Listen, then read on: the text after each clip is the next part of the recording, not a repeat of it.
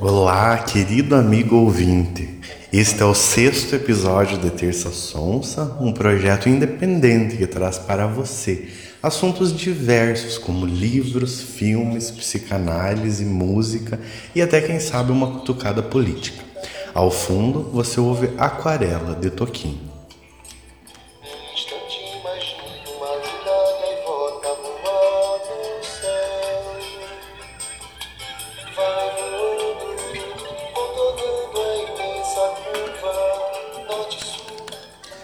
Somos estudantes de psicologia, acadêmicos do segundo ano, e nossa intenção é instigar você a ter suas próprias ideias, fomentando o pensar crítico, que foi tema do nosso primeiro episódio.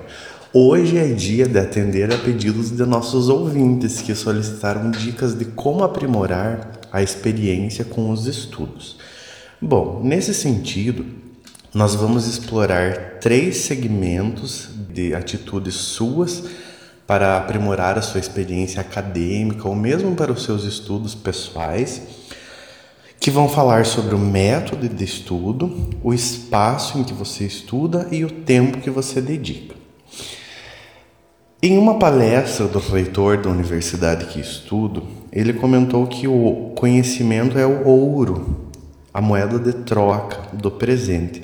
Eu achei muito pertinente colocar esse olhar dele porque uh, hoje nós precisamos olhar para os nossos estudos como nós olhamos para o nosso trabalho.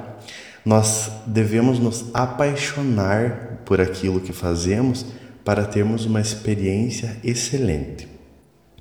Em relação ao tempo que dedicamos aos nossos estudos, uh, temos a incumbência de encontrar um horário de qualidade um horário em que você esteja disposto ou disposta a fazê-lo. E o tempo ele deve ser dedicado em pequenas porções para os seus estudos e de maneira regular. O que você não pode deixar acontecer é transformar as, os seus hábitos de estudos em ocasiões né? Ah, eu estudo só na semana de provas, ou eu estudo apenas é, as matérias que eu tenho mais dificuldade. É importante sermos criativos e reservarmos um pouco de tempo todos os dias para fazê-lo.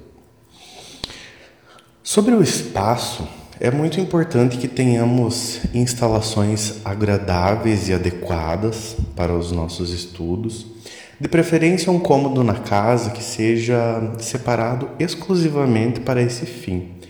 Se não for possível, é, a gente sugere que você crie uma alternativa para isso.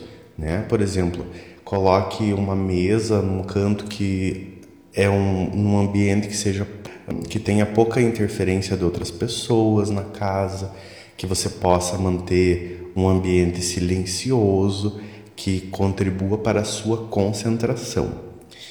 Uh, esse ambiente deve estar sempre limpo, você precisa ter mobilidade, né? É preciso que você organize os teus livros de uma forma que você não fique uh, fisicamente tomado pelo espaço, né? É preciso ter organização, ter uma gaveta especialmente para, para os teus materiais de estudo, porque a organização, no final das contas, ela toma um tempo de você quando você está fazendo a tua organização, ou a tua arrumação, ou a tua limpeza. Mas é, em sequência, você acaba economizando tempo e acaba não precisando parar de fazer o que você está fazendo para de repente limpar alguma coisa ou organizar alguma coisa no momento que você está concentrado. A parte mais importante que eu considero desse podcast seria em relação ao método de estudo. Essa é uma, uma questão mais individual, onde você vai ter que escolher o que fica mais apropriado para você. Né? Mas a gente sugere que você encontre boas referências bibliográficas de escritores reconhecidos, seja qual for a sua área de estudo seja sejam estudos acadêmicos ou estudos que você faz uh, pelo simples prazer de aprender. É importante também que você se dedique aos exercícios, porque os exercícios eles vão trazer a teoria para a realidade. Você começa a analisar a aplicabilidade daquilo que você vem estudando, né? Hoje existem uma infinidade de exercícios disponíveis na internet para os mais diversos temas que você procure. Seja o estudo por Enem, seja o estudo para a tua prova da faculdade, né? Você tem vídeos de canais que são muito confiáveis. E é importante também que você faça resumos daquilo que você aprendeu. Os resumos, eles podem ser tanto resumos por escrito, você pode ter uma pasta lá no teu Google Drive que você faz as suas anotações, né? tudo muito bem organizado também, né? Não é porque são documentos virtuais que você pode deixá-los é, de uma forma, é, eles dispostos de uma forma difícil de encontrar depois, né? Eu, por exemplo, no meu Google Drive, eu tenho uma pasta chamada faculdade, eu tenho a pasta do primeiro ano que já está concluída, com uma pasta separada para cada matéria e dentro dessa pasta eu tenho os meus resumos, os livros, os artigos que eu acho interessantes. E para outros assuntos, como é o exemplo da terça sonsa, que também exige uma organização, eu tenho outra pasta. Os resumos você pode fazer uh, de acordo com aquilo que te atende da melhor forma possível. Também é possível utilizar os mapas mentais, que eu considero uma das formas mais eficazes de aprendizado. O que é o um mapa mental?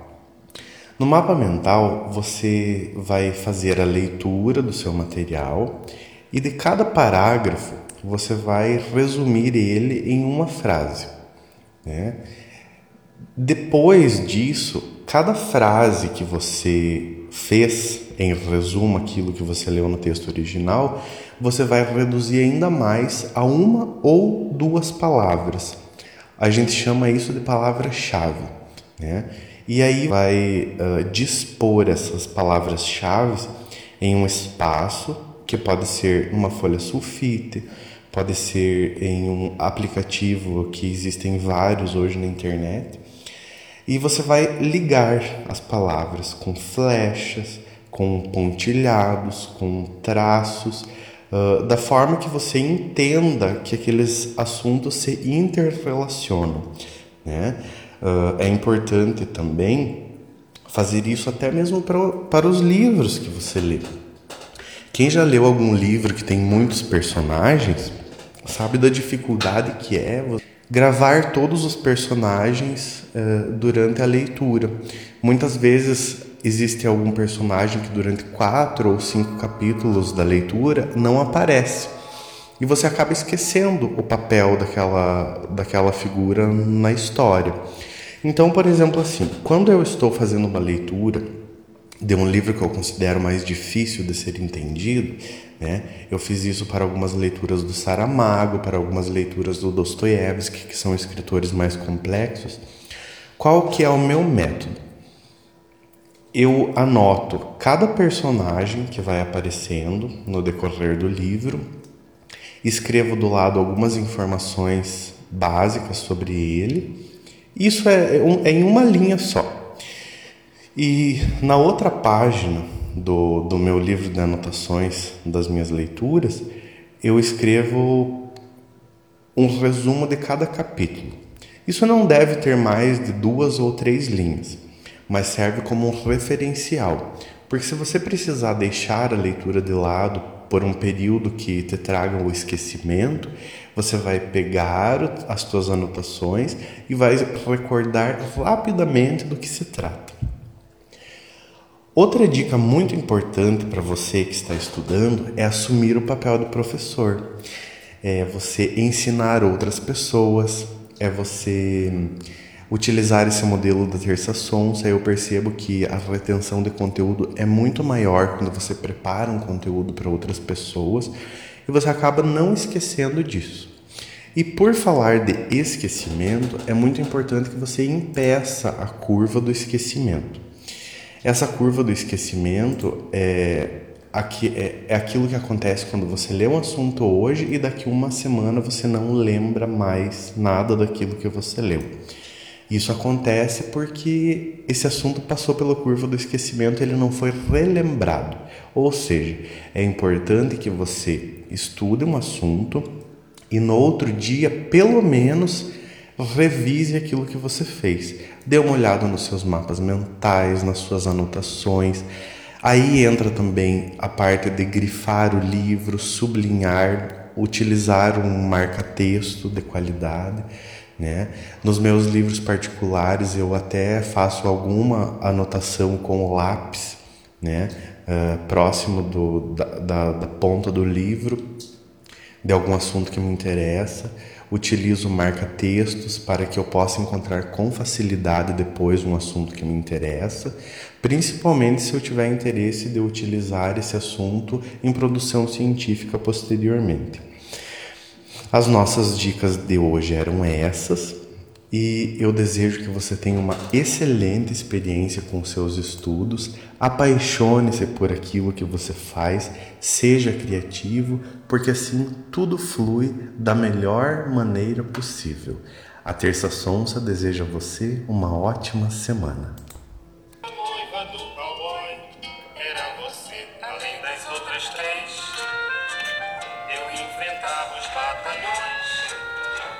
Alemães e seus canhões guardavam meu bodoque e ensaiavam rock para as gatinhas. Agora eu era o rei, era o bedel e era também juiz. E pela minha lei, a gente era obrigada a ser